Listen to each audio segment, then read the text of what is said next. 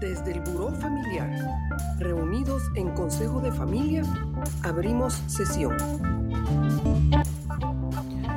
Este último día del año 2020 nos visita Curiosity, un grupo que tiene como finalidad aportar conocimiento y nuevas metodologías a la consultoría de empresa familiar a través de la experiencia de consultores de trayectoria en Iberoamérica. Bienvenidos Curiositers, están en su casa. Buena vida, soy Antonio Díaz y quiero compartirles la experiencia de una familia empresaria muy exitosa, a la cual la situación actual le benefició en términos de negocios, pero que estaba perdiendo enfoque como familia. El éxito empresarial les estaba causando conflictos familiares, dada la incertidumbre del entorno y la sobrecarga de trabajo a la que se enfrentaron por hacerse cargo individualmente de muchos aspectos que requerían trabajar juntos.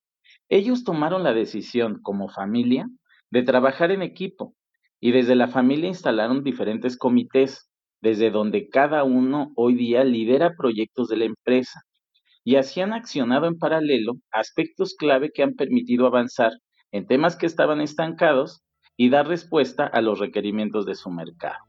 Durante el siguiente ciclo es importante que nos mantengamos unidos, con un propósito claro como familia empresaria, juntos y unidos como familia por la continuidad de la empresa familiar. Muchas gracias.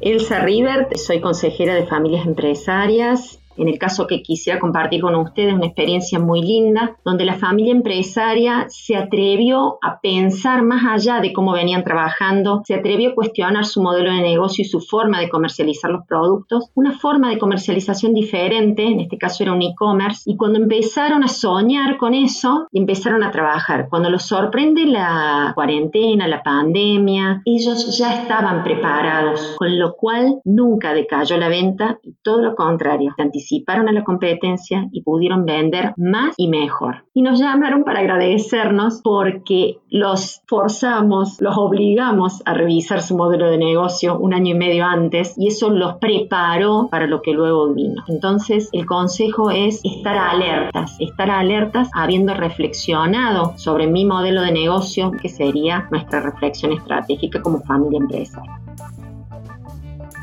Un gusto estar aquí. Soy Rafael Homem de Carvalho, de Brasil, asesor y consultor para familias empresarias. En un momento de crisis hay algunas medidas que se tienen que tomar. Esa es una, una familia que está en la tercera generación y teniendo que tomar medidas más drásticas. Entonces, la participación de la familia fue fundamental porque armó consejo de familia para compartir todo lo que pasaba en la empresa de una manera ordenada y estructurada, calendarizada. Se abrió ese espacio y eso fue de una inteligencia tremenda porque toda familia se sintió muy valorada, eh, reconocidos y al mismo tiempo todos muy alineados, comprometidos con lo que pasaba en la empresa, disponibles a ayudar. Ahí no se estaba hablando tanto de la parte del día a día, pero sí de una situación de la empresa y de la historia de la empresa. En ningún momento se trabajó con una agenda oscura. En un primer momento sí fue un choque porque es una empresa que viene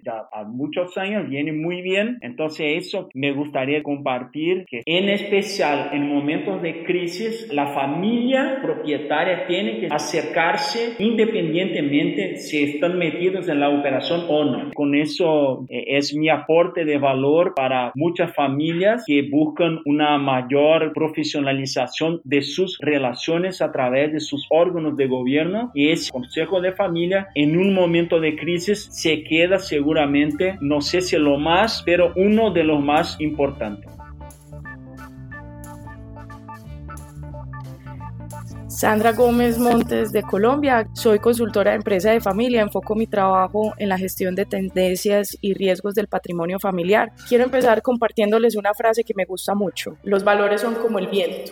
No se ven, pero se sienten. Cuando hacemos un recuento de lo que se logró durante este 2020, identificamos empresas familiares que estuvieron a la altura del reto y lograron adaptar su modelo operativo, su modelo de negocio o hasta encontramos una aceleración en los procesos de transición de liderazgo a la siguiente generación. Al conversar con estas empresas y preguntarles cuáles fueron los factores determinantes para que se diera esto, podemos llegar a una conclusión y es que estos casos, las empresas familiares contaron con personas con el deseo de trascender, independiente si era la primera generación o la segunda generación, si las personas estaban involucradas en la operación del negocio o no, lo que sucedió es que todos se volcaron a apoyar la empresa desde diferentes frentes y en su mayoría tuvieron un rol activo. Y es aquí donde nos damos cuenta que los valores son esenciales para que la empresa familiar realmente trascienda en el tiempo independiente de los retos a los que se enfrente la empresa, porque a la final los valores, ya sea unión, compromiso, pertenencia, marcan no solo el rumbo de una empresa familiar, sino también las decisiones y acciones de las personas que los comparten. Así que mi consejo para hoy es que no basta con escribir los valores, es no dar por hecho que si la empresa familiar se cimentó sobre unos valores, estos van a ser transmitidos automáticamente a las siguientes generaciones. Es por esto que hay que propiciar espacios para entender cuál es el sueño familiar respecto a la empresa y qué se quiere lograr.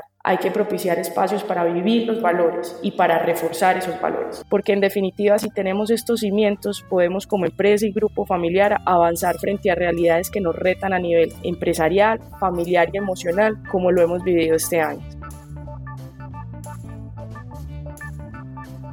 Hola, buen día. Soy Juan Carlos Aimeta, les hablo desde Argentina. Gracias por esta invitación al Consejo de Familia. Nos dedicamos a prevenir conflictos en las familias empresarias y muy especialmente los conflictos que genera patrimonio y el manejo del dinero. Y este ha sido un año muy especial para el mundo entero, un año que nos ha acercado a la idea de la muerte. Como decía un viejo sabio que estuve como profesor, yo no tengo ningún problema de hablar de la muerte, con tal que no sea la mía. Pero de una u otra manera todos nos hemos ido dado cuenta ya que entramos en una edad donde empezamos a tener más recuerdos que sueños. Y nos tocó trabajar mucho más que en otros años sobre estos temas de planeamiento sucesorio de los asuntos patrimoniales. Trabajamos, por ejemplo, con una familia que el padre había fallecido por COVID y como había muy buena relación entre ellos, pudimos hacer un encuentro pacífico, un inventario prolijo de los bienes y darle un valor a cada cosa, muy especialmente a la empresa de la familia que representaba un porcentaje muy alto en el patrimonio de la persona fallecida. Felizmente se llegó a un acuerdo, todo salió bien porque había un buen vínculo. Así que mi propuesta para el 2021 es empiece a pensar muy seriamente en hablar de cosas de las que habitualmente no se habla. A preguntarse sin miedo, ¿qué tenemos y cuánto tenemos?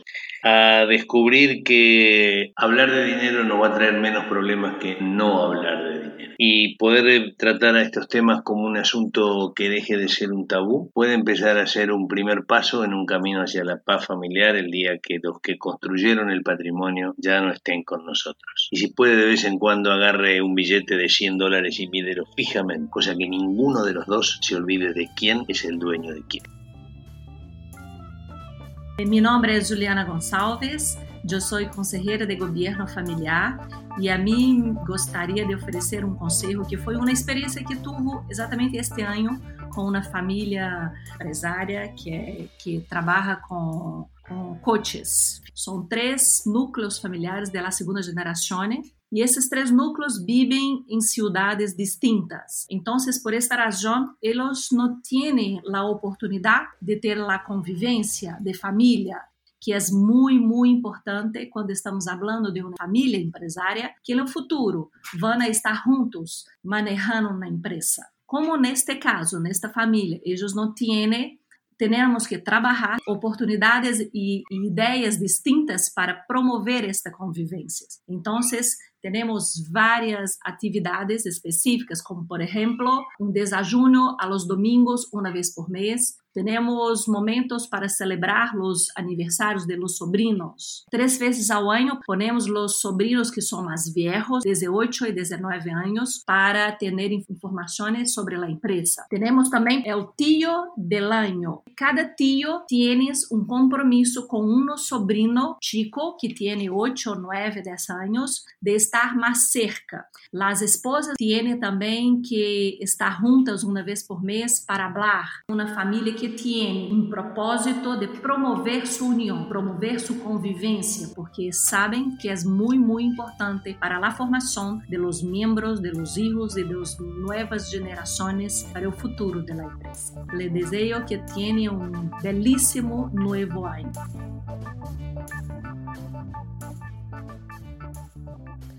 Bueno, el, mensaje que les quiero dejar hoy tiene que ver con una palabra que creo que todos conocemos bastante bien, pero a veces nos cuesta trabajo recordar o poner en práctica en el ámbito de la empresa familiar y es convicción.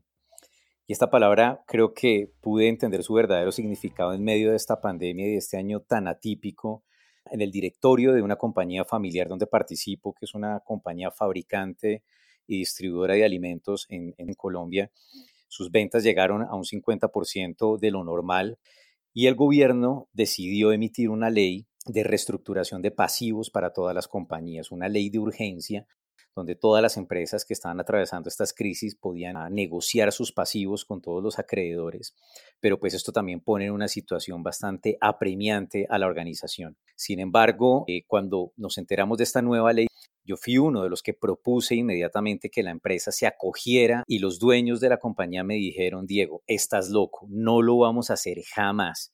Estamos convencidos que vamos a lograr salir de esta crisis y no solo vamos a lograr salir de esta crisis, sino que vamos a responderle a cada uno de todos los acreedores. Y yo no podía eh, entender en ese momento cómo ellos con tal grado de convicción lo decían, viendo que estaban facturando un 50% de lo que normalmente pues ellos vendían. Sin embargo, estamos finalizando ya el año 2020 y en estos días me estaban diciendo que la compañía va a cerrar más o menos a un 90% de la facturación del año pasado.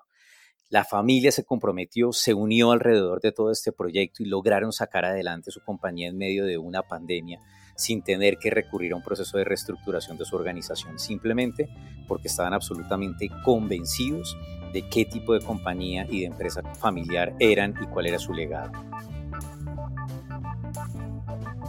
Hola, muchísimas gracias. Soy María de los Ángeles Lucero Bringas, consejera de familias empresarias.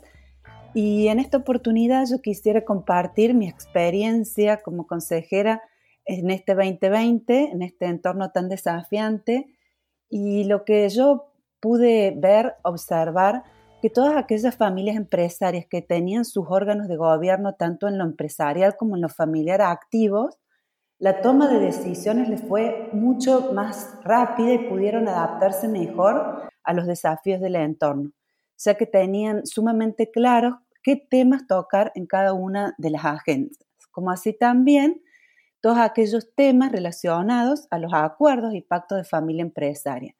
Entonces, mi gran consejo para este 2021 es para que todas las familias empresarias puedan tener sus órganos de gobierno empresarial y familiar que trabajen sobre eso y que trabajen en revisar, ¿sí? O volver a conformar aquellos acuerdos y pactos de familia empresaria para trabajar en la continuidad y en el bienestar familiar. Muchas gracias. Eh, mi nombre es Martín Salas, consultor de familias empresarias en la región y quería compartir y reforzar básicamente la importancia del rol del Consejo de Familia en el éxito del negocio y de la armonía de la familia. Esa relación entre los miembros de la familia en el negocio, en la gestión y el consejo es sumamente crítica para poder alinear expectativas, encontrar el soporte familiar, moral del consejo a las decisiones que pueda tomar la familia. En este caso, tuvieron que redefinir, después de un par de meses donde estuvieron complicados, el modelo de negocio. Hoteles de turismo externo tuvieron que reenfocarse en el turismo interno y todas estas definiciones las tuvieron que conversar de manera muy cercana con el Consejo, porque al ser una de las industrias más afectadas, se temía incluso la sobrevivencia del negocio. Uno de los cambios que hicieron, por ejemplo, fue reconvertir parte de las habitaciones como eh, lugares de coworking. Trabajaron mucho con personas del sector agrícola, minero, que tenían que tener también cuarentenas y, y cambiaron un poco ese modelo de negocio y les permitió, si bien no alcanzar el mismo aspecto de, de, de ganancias ni antes, sobrevivir y además darse cuenta que siempre están oportunidades. Entonces es importante que el consejo tenga esa comunicación constante de los cambios estratégicos que puedan hacerles saber cuáles son sus inquietudes, poder de alguna manera alinearse y pensar en, en un horizonte que va más allá de lo que da la crisis.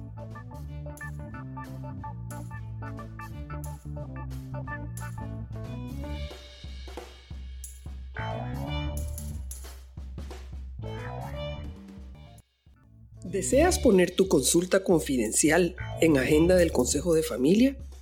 Escríbela a hola.burofamiliar.com. Comparte con las personas que te importan. Así aprendemos todos.